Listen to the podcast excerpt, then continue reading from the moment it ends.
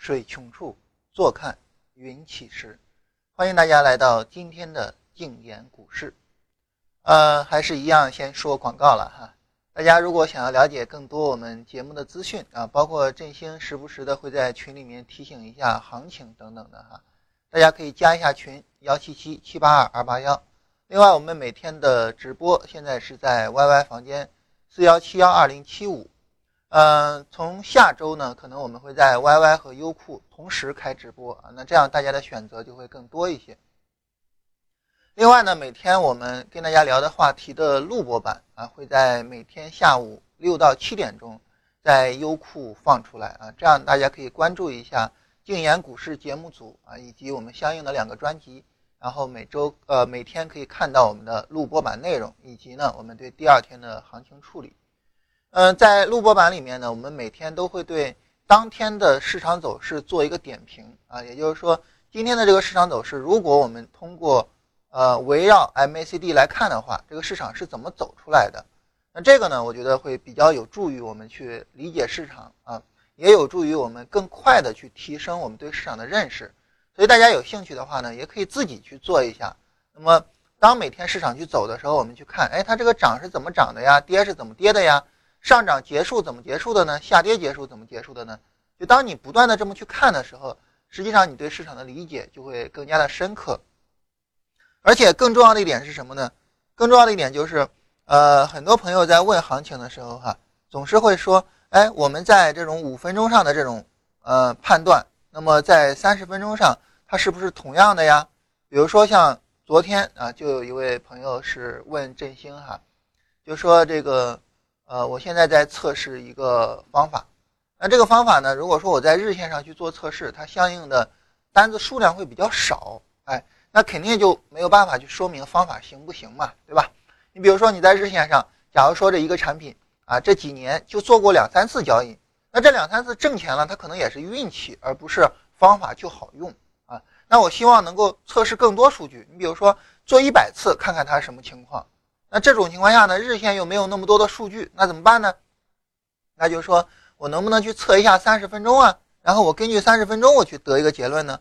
哎，这个答案就是肯定的。那我们可以完全可以通过三十分钟啊，然后通过三十分钟我们得一个结论，得到这个方法可用这个结论之后，我们拿着这个到日线上去用，没有任何问题啊。实际上呢，我们每天在跟大家聊行情哈，就是包括昨天。啊，昨天是可能是第一次哈，我们一分钟都拿出来了。啊，跟大家说这个上涨最终结束在一分钟上是有一个一分钟的背离导致的。啊，然后下跌的这个结束呢，也是一分钟上的一个很小的背离导致的，就是当我们把一分钟都拿出来了哈，你会发现就是同一个方法在不同的各个级别上，其实它都是通用的，所以这种情况下你测试方法的时候不用去担心说，哎，我。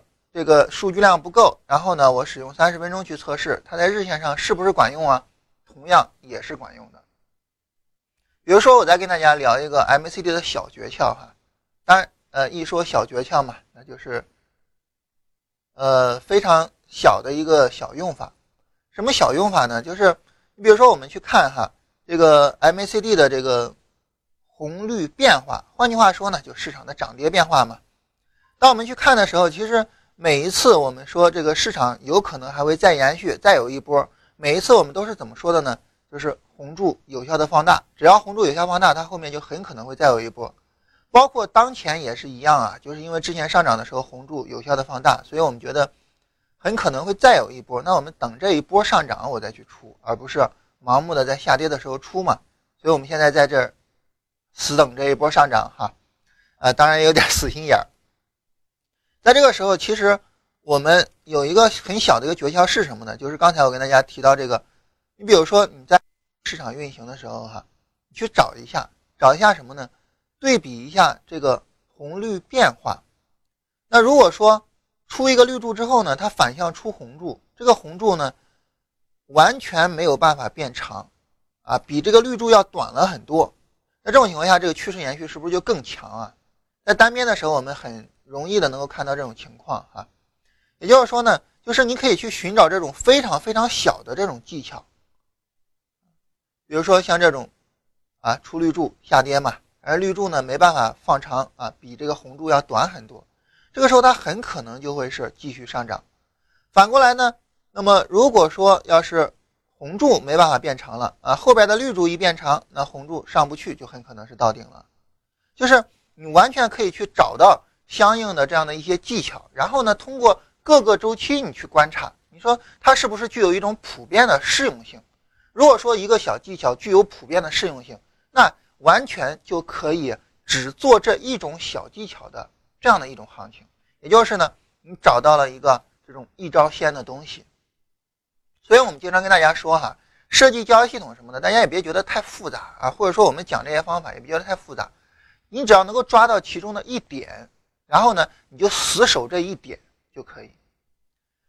啊，一说到这儿哈，大家可能也能反应过来了哈，我可能要开始讲故事了哈。呃，咱们呢先简单聊一下行情哈，然后我来跟大家讲一下故事，尤其是跟大家讲一下死守这一点啊。今天跟大家聊这个话题哈。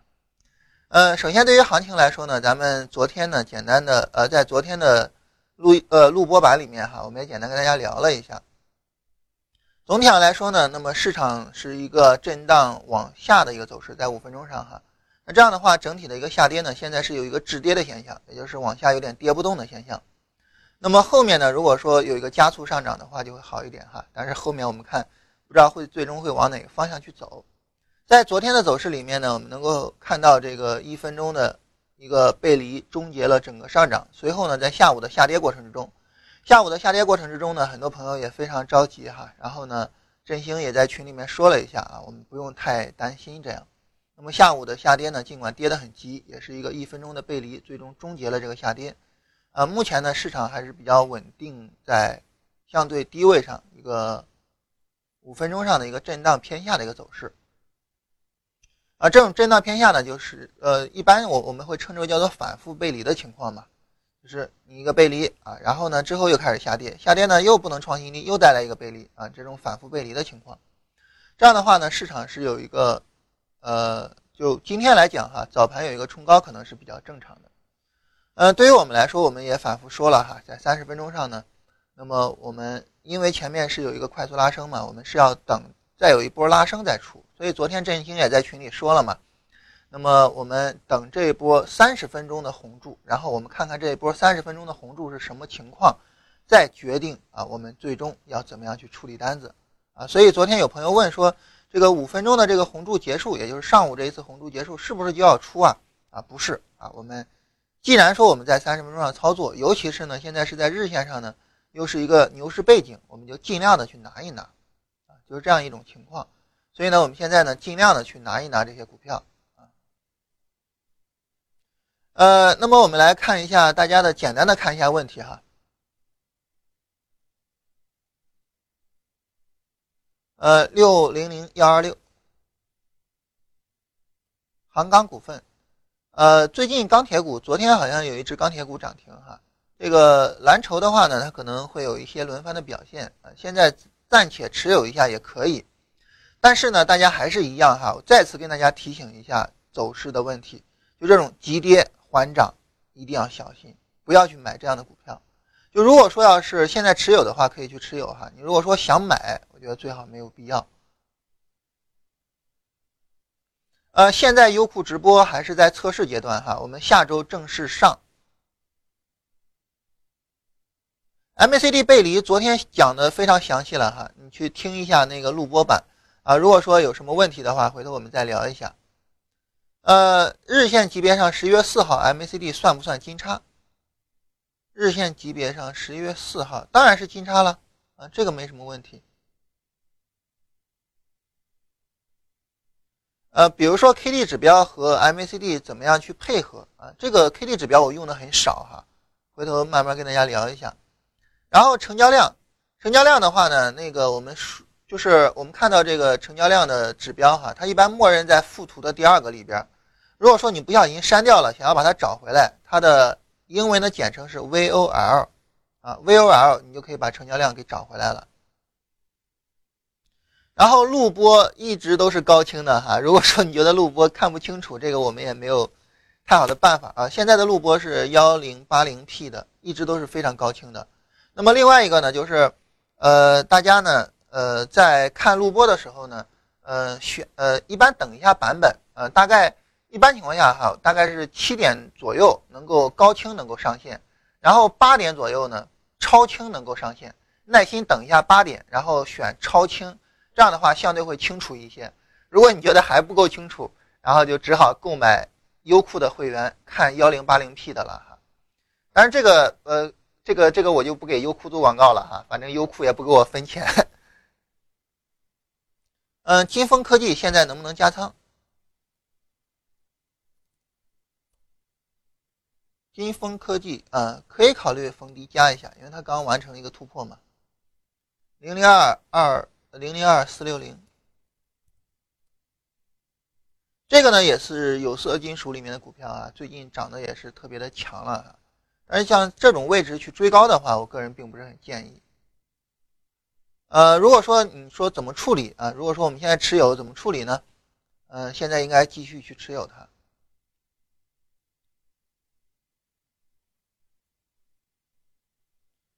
呃，另外一个呢，就是像昨天这个收盘呢，收的也不是很理想。其实对于昨天的这个走势呢，也可以使用我们的那种做短线股的思路，你选出来一些短线股，然后。去操作一下，大家有兴趣呢，也可以去验证一下相关的方法。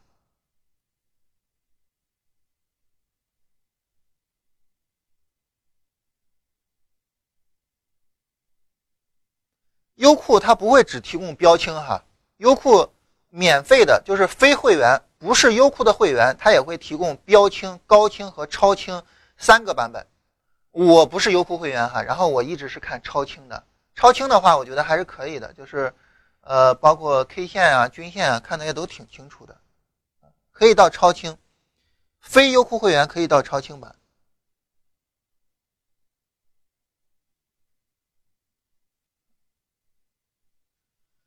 啊，那么我们跟大家聊故事吧，哈，今天把话题提到前面来讲啊，后边呢再看一下大家的问题。嗯，跟大家聊一些特别有趣的故事，然后呢。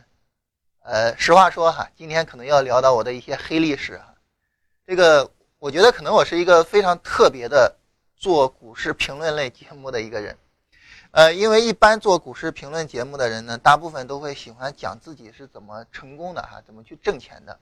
而我一般讲的都是讲自己以前是怎么赔钱的，所以这也算是我们节目的一个标新立异之处啊。嗯，怎么说呢？呃，咱们先听故事啊，听完故事再说。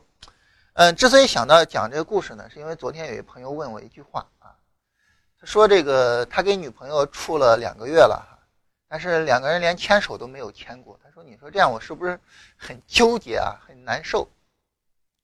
哦，我我说真特别有意思哈，因为什么呢？为什么觉得特别有意思呢？因为正好我才刚从知乎上看到这个问题。我说：“你不会是就是你在知乎上发的这个问题吧？”啊，他说：“不是，可能是一个巧合啊。”我说：“好。”然后我就把知乎上的那个问题转给他看了，看完之后他沉思了半晌，然后后来又跟我聊这个问题。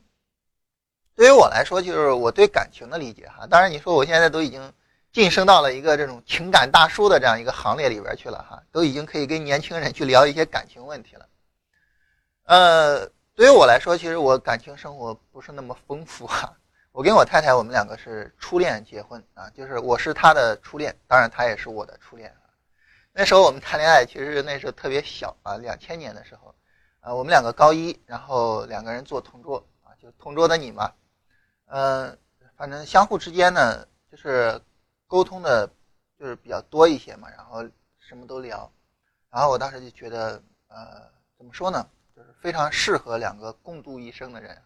那时候我十五岁的样子，在十五岁的时候，我觉得我们两个是非常适合共度一生的人。然后当时我就跟他表白嘛，就追他嘛。然后我说，当时我追他就就直接说，我想跟你过一辈子，就这样。当然现在我们也，呃，我们我是零七年大学毕业嘛，大学毕业之后我们就结婚了，因为没没有必要拖嘛，你拖着干嘛呢？你又不换人，对不对？然后大学毕业之后就结婚，等于我们现在认识了十五年啊，结婚了也已经结婚了有八年了。呃，都说什么七年之痒之类的哈，我一点感觉都没有。按道理来说，我们结婚的时候正是我们的七年之痒哈，因为两千年，呃，开始谈恋爱嘛，然后零七年开始结婚嘛。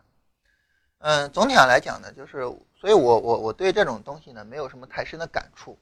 对于我来说，很有感触的还是结婚之后的生活，也就是我对感情生活，对于年轻人谈恋爱，真的，呃，经验并不是很丰富哈。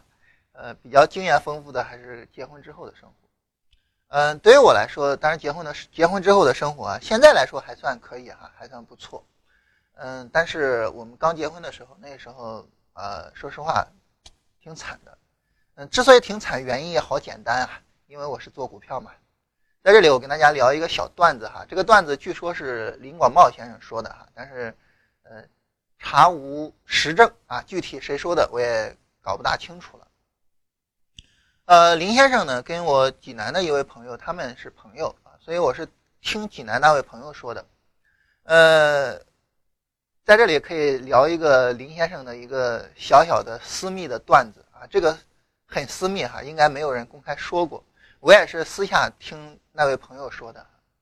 当时林先生当时赔钱呢，嗯，应该是他在期货上是报过三次还是两次哈，记不大清楚了。呃，林先生后来就是非常的惨哈，这个账户里面只有三万六千块钱。他当时呢就找那位朋友去借钱，就说这个呃，你这样你能不能借给我六万四千块钱？啊，这样呢，我凑十万啊，我凑一个十万的账户，我去做。哎，那朋友当然也是好心了啊，就说，哎，说哥们儿你就别做了，你就甭再做了。哎，结果林广茂先生当然就没有听他的嘛，拿着那三万六又去做。当然后来的故事大家都知道哈，就后来那个故事大家就都知道了。就林先生从三万六啊做到了现在几十个亿的家产，据说几十个亿哈，具体多少我也不知道。嗯，当时当然那位朋友肠子都悔青了嘛。然后他跟我聊这个事儿的时候，顺便说了一下林先生的这个段子。林先生跟他聊天的时候曾经说过哈，有一次林先生跟四个做期货的人一起聊天啊，就五个做期货的人嘛，说四个人里边哈，呃五个人里边有四个人曾经离过婚啊，只有一个人没有离过婚。原因呢是因为林先生那时候还没有结婚。当然这个段子是真是假我也不知道哈，但是确实做交易的人的。怎么说呢？就是每一个做交易的人，在他的成长过程之中，都非常的愧对自己的家人啊。对于我来说是这样哈，当然对于其他人我就不敢说每个人都是这样。但至于我，对于我来说确实是这样。嗯，当时我们在零七年结婚，嗯，结婚之后呢，嗯，因为那时候我已经决定了，就是要以后以交易为生嘛，就做做一辈子交易。但是我不知道，当我做了这个决定的时候，等待着我的是什么。嗯，在零七年的时候，其实波澜不惊啊。那时候我就做了一份很正常的工作。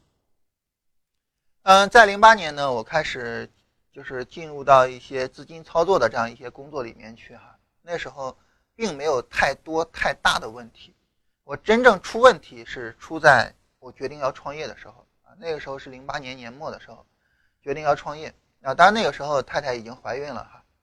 嗯，当然创业就失败了嘛，大家也都知道哈。这个。而且我创业呢是跟交易有关的啊，这样呢就是痛上加痛哈。一方面是创业失败了啊，商业上没有挣到钱；另外一方面呢是账户操作失败了。那么不仅仅是钱亏损，而且还要弥补别人的一些亏损。嗯，在零九年的时候啊，我们孩子是零九年的八月份出生的，那个时候我正好陷入到，如果说就目前来说哈，人生的最低谷。呃，那时候穷到什么程度呢？穷到呃，生孩子的钱啊，也就是去医院里面交住院费那个钱，是我从信用卡里面刷出来的。我不知道，我不知道大家有没有比我更惨过哈？但那个时候我确实是惨到了极点。这个，嗯，当时把住院费交了之后，我当时躺在那个医院的躺椅上，然后我就不知道我到底要干嘛。我觉得，难道说这就是我做交易我要追求的生活吗？难道这就是我要追求的人生吗？到后来的时候呢，这个，呃，我爱人他弟弟哈，就是我七弟，他跟我一块儿去医院哈，因为他也知道我的情况，所以交费用什么，他总是抢着去跟我交，啊，所以这也是我比较运气的一个地方哈，比较幸运的一个地方。就无论是我父母还是我太太他那边，那么对我的帮助都非常非常的多。然后呢，他们对我的犯下的，不能说犯下的错误哈，只能说带来的那么大的损失。他们能有那么大的宽容哈，不把我扫地出门，对于我来说真的是一个莫大的鼓励和帮助。但在那个时候，我就反复的去想，这个交易这个东西到底应该怎么样去做。在那个时候呢，一位前辈对我起到了一个非常大的作用。当时呢，他跟我聊这个事情，就跟我聊这个交易。他当时就问我，他说：“你有没有想过，你的交易的前半段和后半段究竟发生了什么？什么意思呢？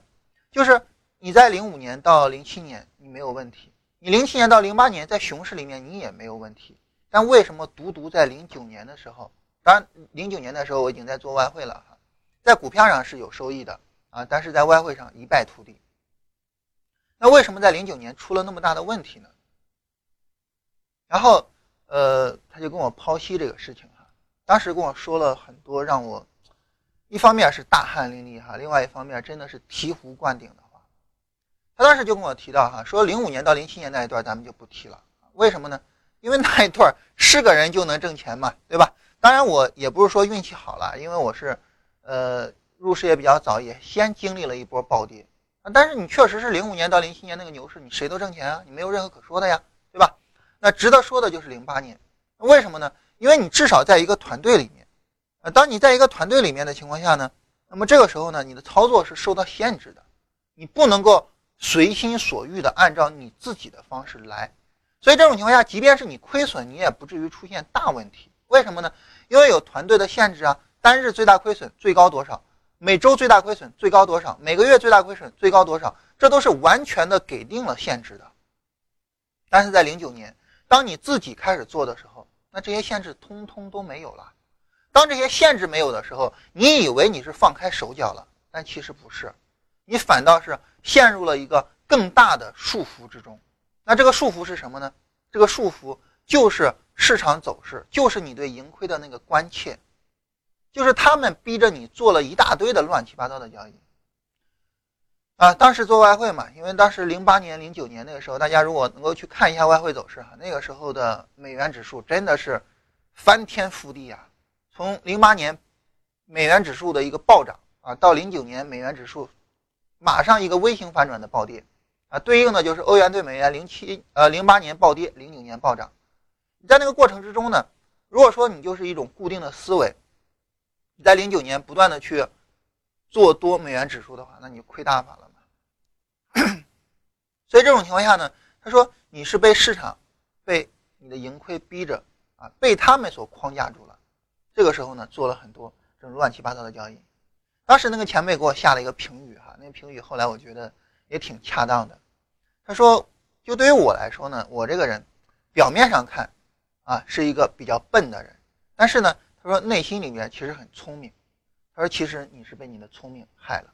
他做交易不需要那么聪明。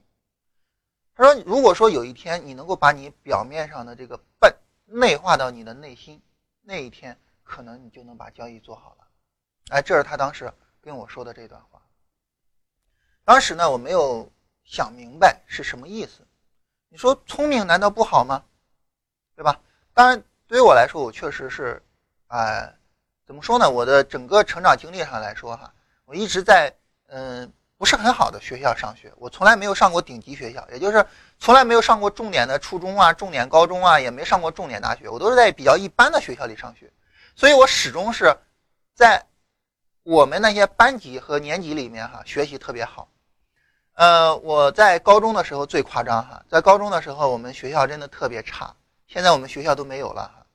然后我在高中的时候呢，嗯，我们那一年高考，我是全年级里面唯一的一个过重点线，而且是唯一的一个过本科线的。也就是说，全年级包括跟我一届的人，也包括那些复读的人，我是全学校唯一一个过了一本线的人。而我们年级的第二名。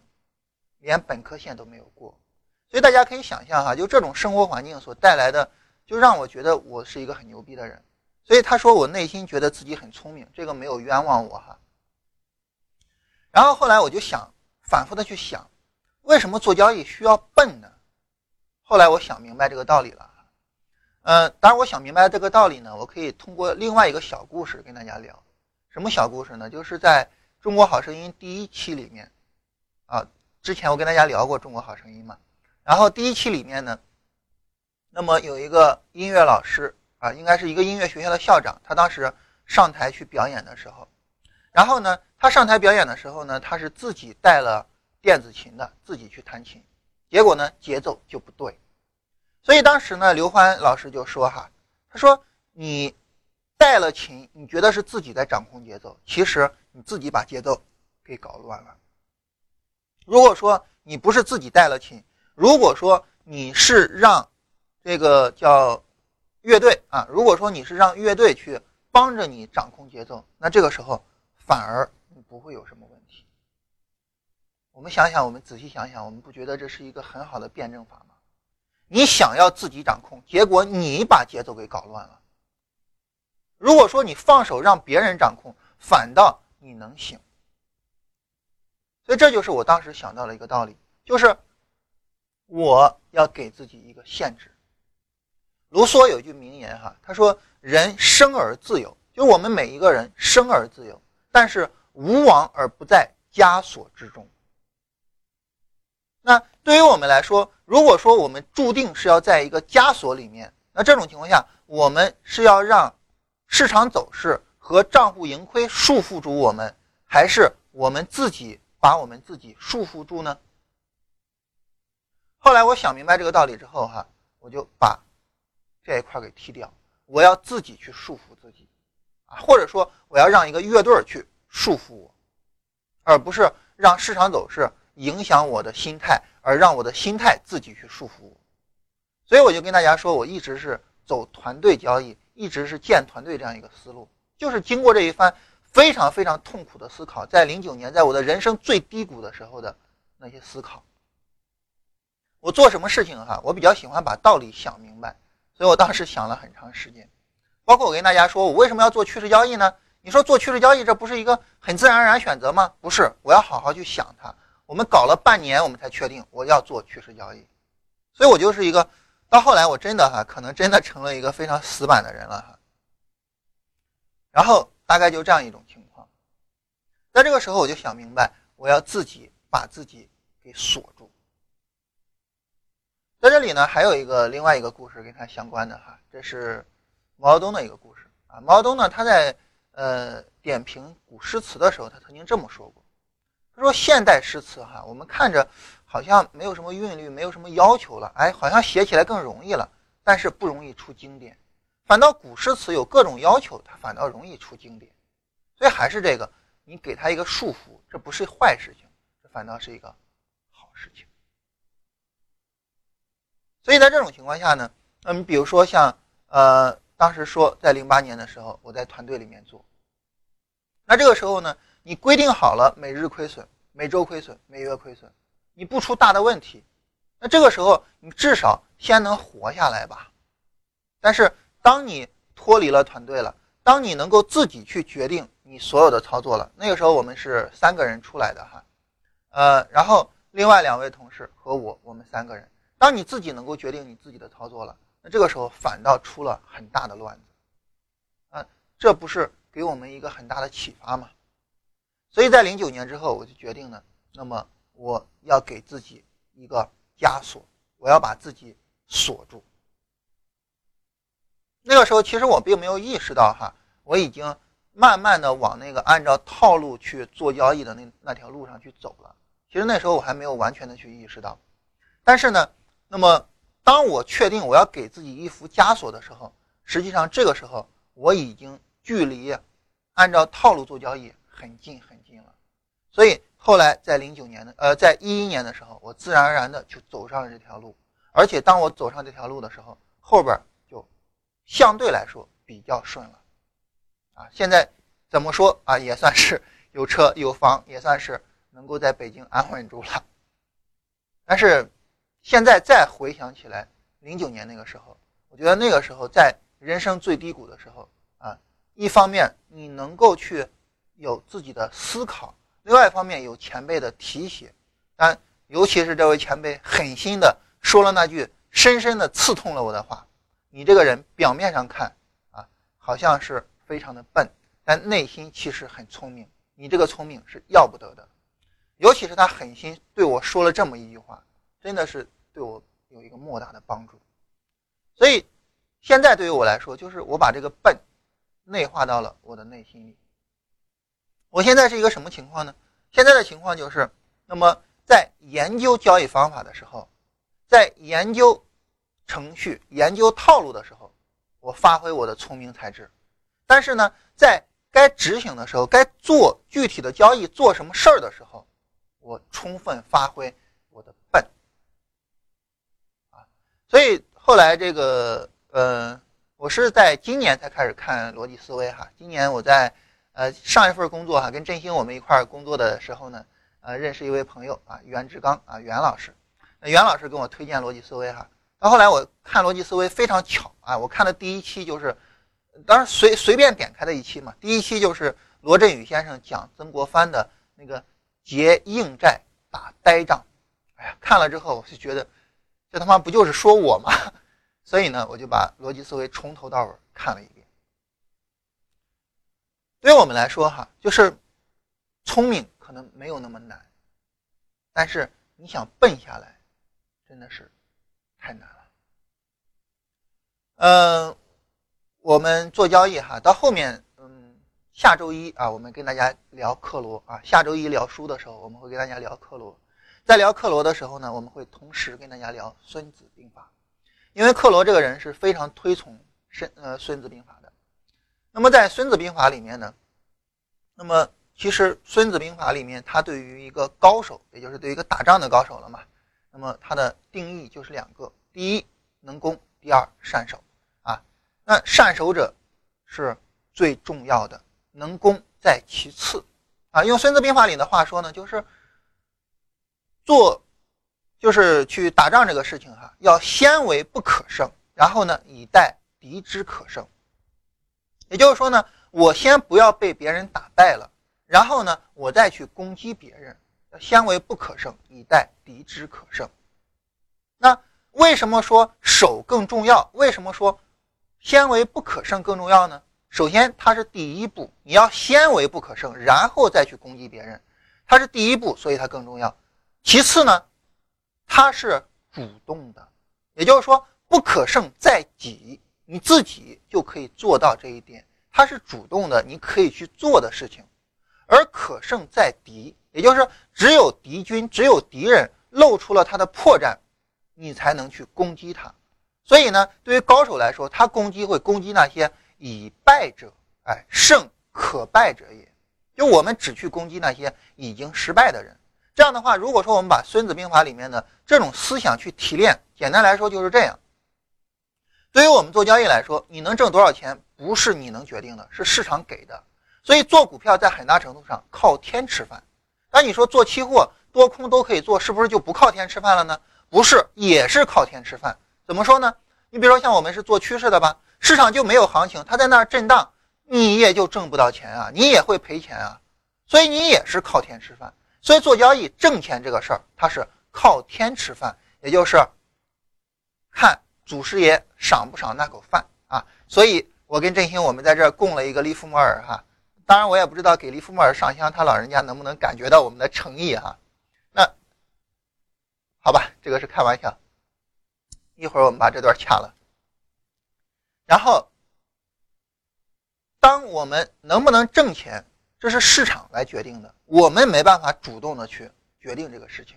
所以，你能不能挣钱，对于交易来说，它其实并不是重要，它是在第二位的。第一位的是什么呢？第一位的就是你能够先守好自己。那守好自己是个什么概念呢？首先，第一就是不见兔子不撒鹰啊，没有好的机会我不出手，这第一点。第二点是什么呢？守好止损啊！我该亏多少，我最多就亏这些，我不去干那种杀敌一千自损八百的事儿。为什么呢？因为市场里的钱是无限的，市场里的钱是挣不完的。但是我的钱，对不起，它是有限的，它是能赔完的。所以呢，那么我要守好我的止损。这就是这样两点啊。那这种情况下呢，我们能够尽量的做到这种不可被战胜。也就是不可钱被赔光。那想做到不可被战胜，那最重要的地方在哪儿呢？其实可能就在一个“笨”字，啊，就在那位前辈跟我说的那句话里面的那个，你要让你的内心就很笨，那个“笨”字。为什么说那个“笨”字是能够让我们尽可能不赔钱的一个地方呢？原因很简单哈，就是我们自己往往都有很多这样的经验，就当你越聪明，不断的去买卖、买卖、买卖的时候，这个时候你发现其实你赚的更少，你赔的更多。但如果说你就守着一只股票，啊，当然你说大熊市里边你就守一只股票，这肯定不行哈。就是如果正常的行情下，你就守着这一只股票，你赔最多你也赔不了多少。而反过来，那么赚的时候呢，那你自然而然就能收获到这一只股票的利润。所以当时呢，那比如说我刚一开始做股票的时候，当时大盘从一千三百多点跌到了一千点以下，也就是九百九十八点，大盘跌了百分之三十，而当时我的账户亏了百分之八十。为什么呢？因为我当时买一只股票赔了，赔了我就割肉，割肉你再买一只，然后又赔又割肉又买，最后钱赔了百分之八十。那为什么大盘跌百分之三十，你赔百分之八十呢？就是因为你不断的割肉啊，不断的去，呃，到新的高点上去买新的股票啊。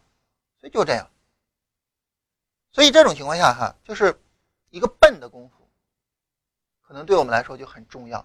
就是曾国藩那种结硬债、打呆仗那种功夫。所以后来王凯运在写《湘军志》的时候，就找不到一个什么以少胜多啊，什么出奇制胜啊，就没有这么个玩意儿，就觉得好奇怪啊。包括这个中西方战争哈，我跟大家聊过，我们在。我们的交易团队里面哈，我们现在交易团队一共是六个人。那我们交易团队里面呢，有一位朋友，他就是啊，出身于军事世家，那么对于中西方战争史非常之了解。他就跟我提到过一点，就是西方的军队，他很少有以少胜多，很少有出奇制胜。你比如说像汉尼拔就抄了一个后路，哎，这就是西方的战略之父啊。那你放在中国，哎，这算什么呢？对吧？然后他也跟我提到说，在西方他。觉得有出奇制胜的，就是一个法国的将军，哎，他说可能跟法国人的风气也有关系，大部分都是什么呢？硬碰硬，啊，就是两个方阵对起来一块砍，砍到对方谁死完了，就这样了。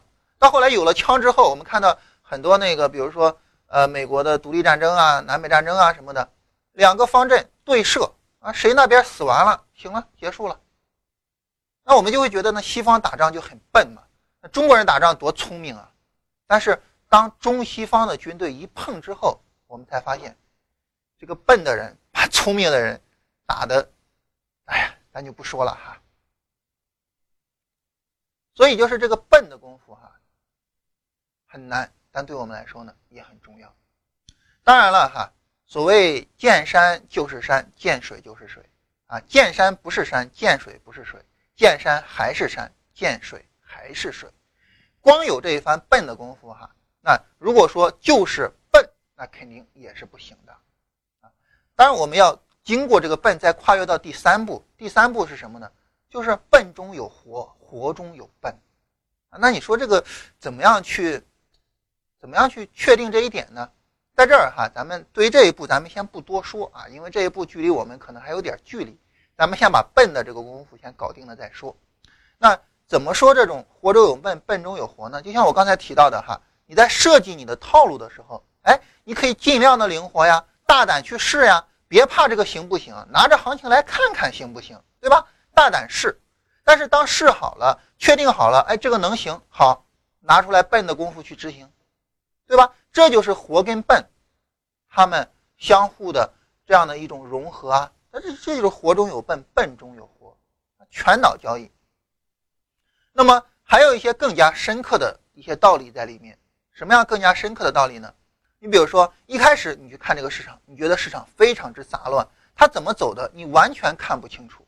但是呢，当你学的越多，你看的越多，你从中发现了一些根本性的东西。你比如说高低点排列反映市场方向，比如说均线的倾斜反映市场方向，比如说像刚才我说的这个 MACD 的红绿柱子的对比啊，反映了。市场的一种力度的强弱，以及呢趋势的延续性，哎，你从中发现了一些在变化之中哈，发现了一些不变的东西，这个时候是不是就从活到了笨了？哎，这种东西是不变的呀，我就可以笨的按照这个东西来了呀。但是我们要知道，任何一个深层次的本质性的东西，它的外在表现都是多种多样的，对吧？所以呢，你比如说这个红绿柱的这种对比，反映这种趋势的强度，它有的时候呢，它也会出现一些反面的情况呀，啊，比如说我跟大家简单的看一个小例子哈，我们来看，也是看三十分钟图哈，在三十分钟图里面啊，我们看在上一次牛市的过程之中，那我们就能够看到，尽管每一次红柱出来之后啊，绿柱很长，但是趋势都是很延续的呀，那这个事儿你怎么去理解呢？那就是两个情况。第一呢，它有它的背景，就是大牛市的背景。对于大牛市的背景，我就应该尽量去持有。第二一个是什么呢？第二一个就是它绿柱变长之后，我也不是说下跌的时候就要跑。我们知道，我们是在上涨的时候跑，对吧？那我就要耐心的去等等什么呢？等它再变红柱。我看这一次红柱，我要不要去跑？所以这个时候呢，你一方面你有这个笨的这个功夫，另外一方面这个笨它会有。各种各样的一个外在表现形式，那我能不能掌握住这个核心之后，又能灵活的去把握这些外在的表现形式呢？那这就到了更深一个境界，更深一个层次了。但这个层次对于我们来说，现在可能还没有必要太去追求。我们先到第二步再说啊，先到了那个，呃，看山，就是说先到了那个笨功夫哈，拿到那个笨功夫之后再说。这是我今天想跟大家聊的话题哈，一方面是揭自己的黑历史，啊，另外一方面呢，就是引用了各种各样名人名家的故事，我们就想说一个道理，这个道理就是，我们聪明，这是第一步，你有了一个笨的核心，这是第二步，你拿着这个笨的核心去处理各种各样的事情，这是第三步，这可能是我们做事情、做人、做交易。这样一步一步的进步过程，对于我来说哈，可能我现在还在第二步到第三步的过程之中啊。对于我来说呢，笨的这个功夫我算是养的足足的了，所以呢，也算是不枉啊那位前辈的一个教诲了。那对于我们来说呢，我们知道我们讲交易的八部曲嘛，现在是日播版里面哈，我们每天讲其中的一步或者零点五步。大家知道我们现在讲的是第四步，也就是。当我们处于亏损，但是又为扫止损的情况下，该怎么办？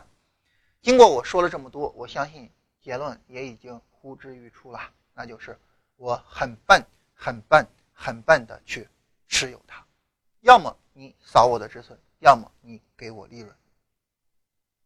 对于我们来说呢，当然我们现在持有的这几只股票哈，大家在很大程度上啊，易安科技可能已经有很多人跑了一部分了啊。那么其他的这三只股票来讲呢，那么我们现在都处于亏损的状态。对于我们来说，我们所要做的就是很笨、很笨的去持有它。另外一个呢，今天证券又很有表现哈，这种证券的表现有可能说明市场有可能会走一波行情。但是无论市场会怎么走啊，我们把笨的功夫拿出来。呃，在这儿既然扯哈，我就再跟大家多扯点别的。我们为什么要笨呢？为什么我们不灵活呢？是因为当你灵活了以后哈，这个时候呢，你会发现一个很大的问题，就是你盘中的这些决策，可能往往都是令你事后后悔的那些东西。也就是说，我们的即时决策，它不是理性告诉我们的。我们的即时决策往往都是通过直觉来的，而这种直觉来的这种事情不靠谱。靠谱的是什么呢？靠谱的就是理性的、稳定的这种决策。所以就是这样。这个事儿呢，在之前的呃之前跟大家聊音频的时候哈，也曾经详细跟大家聊过。我们就举生活中一个简单的例子，就是当你面对面在跟人聊天的时候，尤其是跟人对骂的时候。你有时候经常回家了才想起来，我靠！我当时如果说要是那么那么说，我就能够把他给骂倒了，啊！但是我们当时就是忘了那么说了，也就是你那种即时反应啊，往往是不靠谱的。而我们在网络聊天的时候，往往就更好一点。有的时候你说了打了很长一段字，然后你自己又给删掉了，为什么呢？因为你觉得这么说好像不大靠谱哎。这就是一个这种非即时反应靠谱的地方。所以呢，我们。不要让即时的反应去掌握了我们的操作啊。所以呢，在这种情况下，就是我们说的这一段了，就是要有那个笨的功夫、活的功夫、聪明的功夫，是个人都能做到，但是笨的功夫，真的可能只有笨的人才能做到啊。我们来看一下大家其他的一些问题。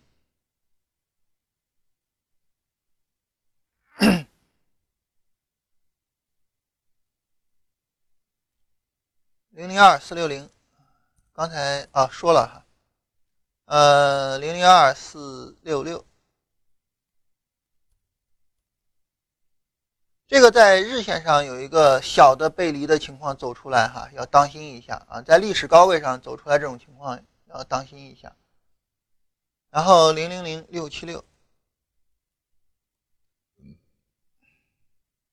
你这个同事做操作有点意思哈。都是去追这种创历史新高的股票，在这里我跟大家聊一下，呃，创历史新高的股票怎么做哈。首先第一个呢，创历史新高的股票就意味着它上方没有任何的阻力位，所以呢，那么大家一般会比较喜欢买。但是，呃，我个人观点哈，一般情况下来说是这样，创历史新高的股票呢，在买的时候注意两点，第一点就是一定是大牛市的背景，熊市背景下这样的股票反倒是比较有危险啊，牛市背景。买创历史新高的股票没有任何问题。第二呢，就是尽可能的找一个低点买，就是无论是什么低的低点哈，你比如说半小时的低点啊，你不找日线的低点，你找半小时的低点也行，尽可能找低点买。越是这种历史高点的股票，越不要追。为什么呢？因为大家能明白，你一旦追追这样的股票，就意味着你有可能被套在历史高点，而一旦你被套在历史高点，这会怎么样呢？就不靠谱了嘛，对吧？所以越是这样的股票哈，越不要追啊！在这里跟大家聊一下这个事儿。关于量这个哈，我不是特别关心啊，原因很简单，就是关于成交量和这个价格，究竟是成交量决定价格还是价格决定成交量哈，这一直是一个争议。呃，我个人还是略微比较倾向于价格决定成交量啊。换句话说，牛市里边哈，成交量就不带有低的啊；熊市里边成交量就不带有高的。所以我还是比较倾向于价格决定成交量，而不是反过来哈，成交量决定价格。呃，成交量之前咱们在做音频的时候也曾经聊过啊，后边呢咱们回头再跟大家开专题聊一下。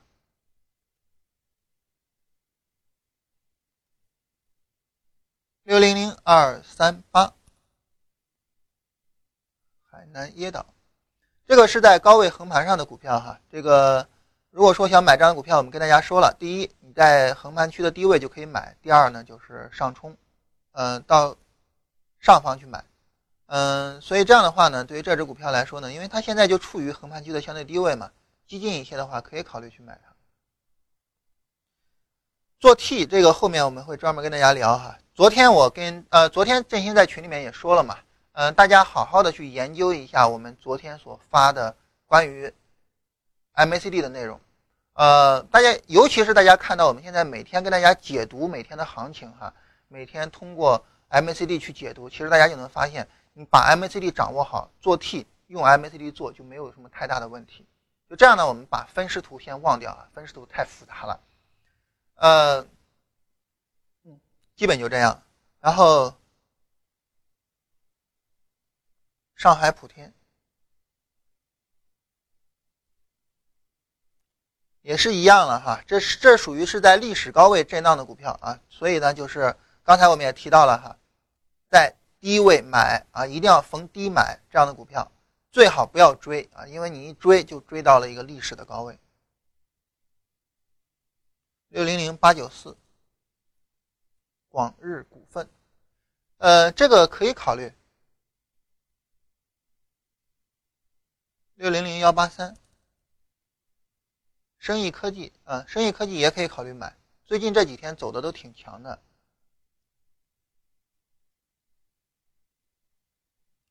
呃，关于金叉和死叉哈，呃，金叉和死叉是这样的。这个对于金叉和死叉来讲呢，那么它指的是短周期的某一个指标，自下而上穿越长周期的指标，这叫金叉。那么如果短周期的指标自上而下穿越长周期的指标，这叫死叉。你比如说，呃，短周期均线自下而上穿越长周期均线，这就是均线的金叉。那 MACD 里面的 DIF 自下而上穿越 DEA 啊，这就是 MACD 的金叉。呃，在经典的对技术指标使用的方法里面，主要是两大类的使用角度。第一就是金叉死叉，第二呢就是呃超买超卖啊，这是两大类的使用角度。在这儿，小蘑菇在这提到哈，这个我们一位听友说。为什么不看成交量呢？是因为日成交量不是很重要，阶段性的成交量最重要。对，就是这个意思哈。看成交量，重要的看阶段性的成交量。三川股份啊，这个已经涨停了，我们就不说了哈。呃，零零二幺零七，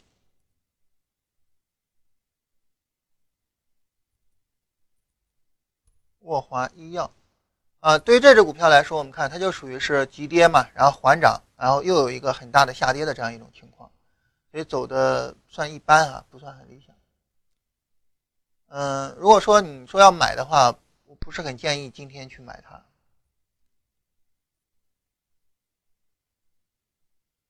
在这里呢，倒是有一个背离的走势啊，但是这样去买的话呢，我觉得太激进了一点哈。六零三三幺八，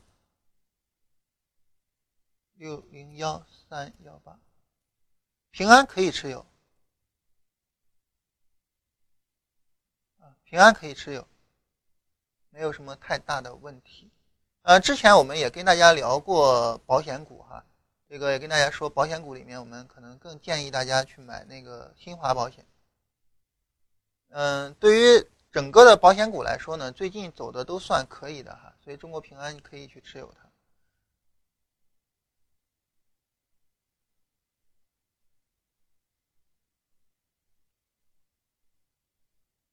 正泰电器，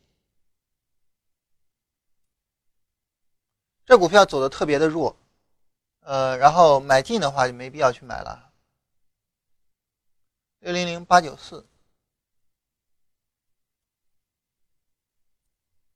广日股份啊，这个刚才已经说了。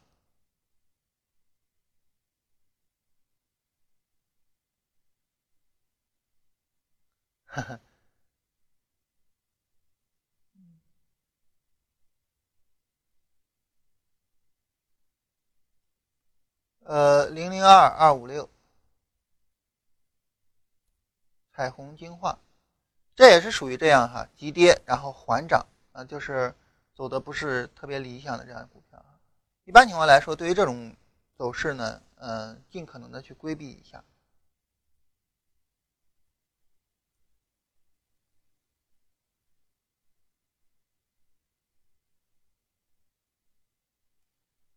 啊，这有朋友问说，是不是把就是做股票把钱赔光的哈？但其实也不能说是做股票赔光的。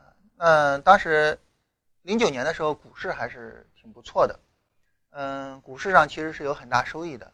嗯，当时赔钱主要是一方面，做事情是要投钱的嘛，就像我跟建兴现在这样哈，那做事情是要投钱的嘛。第二一个呢，就是呃外汇那一块儿，就是保证金交易的那一块儿。其实大家可能会觉得说保证金的交易嘛，嗯，小钱当大钱用，这是好事儿嘛。嗯，多空都可以做，这是好事儿嘛。是你挣钱的时候是好事儿，你赔钱的时候这个速度杠杠的。嗯，所以你像林广茂先生哈，他。爆仓爆过两三次，像呃叶庆军先生呢，好像也是爆过两三次，啊，其他的那些就是在期货里面非常知名的交易者，真的你就没有听说过没爆仓的哈。所以这个怎么说呢？就是凡事有利有弊。如果有人告诉你说啊，做某一个事情只有好处，那么这个人他后边肯定有一个大陷阱在等着你。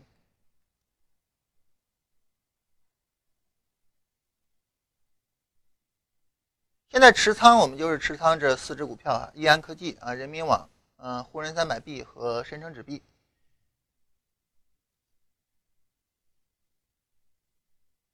证券 B 为什么突然发力？那证券 B 突然发力，就是因为证券股今天突然发力嘛。我们看证券板块今天走的特别好。啊，东兴证券一度封了涨停，东兴证券也是上一次证券股的龙头。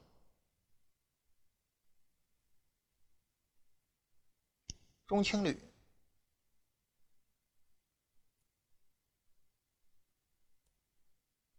这股票走的也可以啊，走的也可以。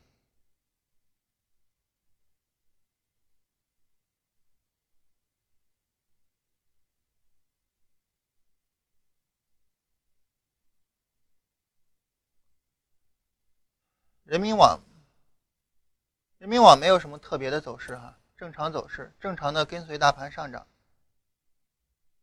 呃，林先生做期货赚那么多啊，这个是据说哈，大大家不要去抢劫林先生，这个这个抢劫是犯法的。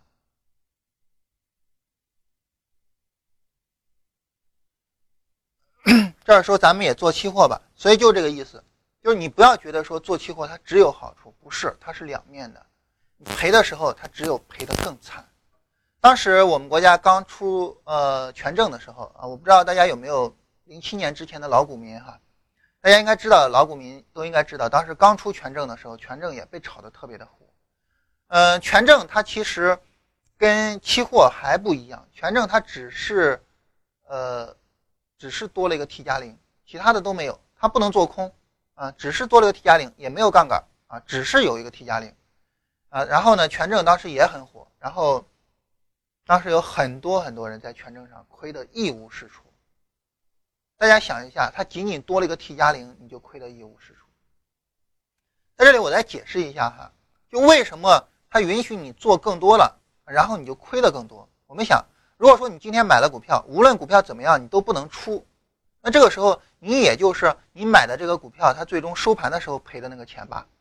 但如果说你在当天里面允许你不断的买卖，不断的买卖，可能你一天都能赔个百分之二十，这是非常非常正常的。加上杠杆之后，那就更是这样了。大家可能就光听着在股灾里面，大家赔呃很多人赔那么多钱，还是这句话哈，老股民，我们回头想一下，在零八年的时候，我们有没有听过很多的中产阶级破产呢？没有吧？那为什么这一次的股灾，我们听到很多中产阶级破产呢？唯一的原因就是，这一次股灾跟零八年的股灾相比，增加了杠杆，不在于它的速度快，不在于它跌幅猛，就在于它有杠杆。在有杠杆的情况下，你就会爆仓啊！你这个时候你平也得平，你不平也得平，没有任何道理好讲。所以你说有杠杆它是好事儿吗？任何事情哈，作为一个工具，它都是具有两面性的。就好比怎么说呢？这个屠龙刀在一个武林高手的手里面，当然是如虎添翼啊。但是屠龙刀在我们手里边，可能像我这种哈，这个文弱的人，那我可能都拿不起来的哈。据那书里边说，重达八十多斤，我能挥舞着一个八十多斤的东西，我觉得这事儿我很难想象哈。所以，他你说这种多空双向也好，保证也好，它没有什么坏的，也没有什么好的，它是一个中性词，就好像屠龙刀它也是中性的，关键看。你有没有那个本事？所以对于我们来说，哈，就是不要轻易的去涉足这样的市场，我们先一步一步的来啊，这是我个人的一个建议了哈。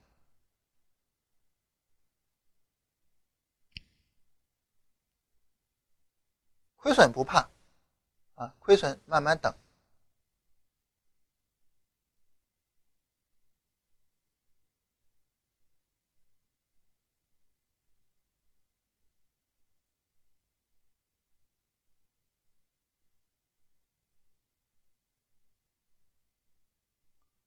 六零零五六三，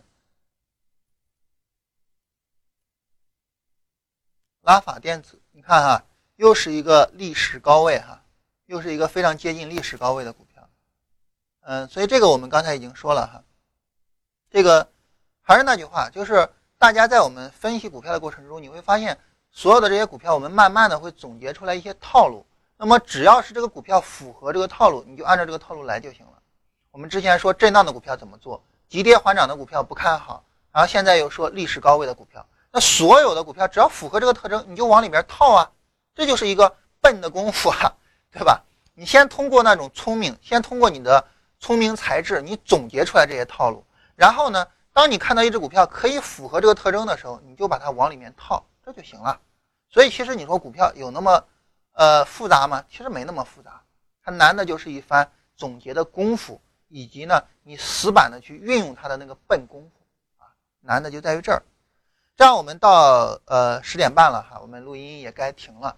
在这里呢，我跟大家呃最后说两句哈，就是可能嗯，刚才这个听友呃也有在直播间说的哈，这个自揭黑历史啊，互联网唯一的一个人。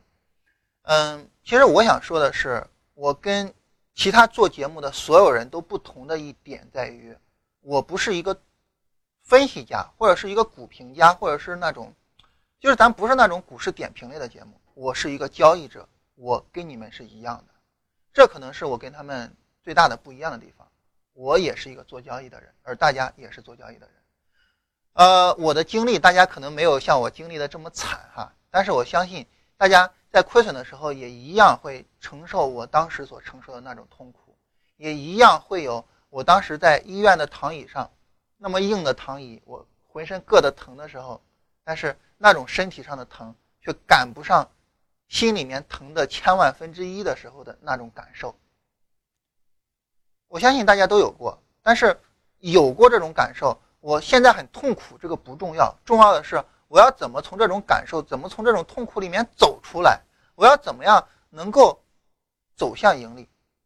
或者说，如果说我有那么一点点值得学习的话，那就是我是怎么样从一无所有，从零九年真的是亏到了一点点都没有，我怎么样去走出来的？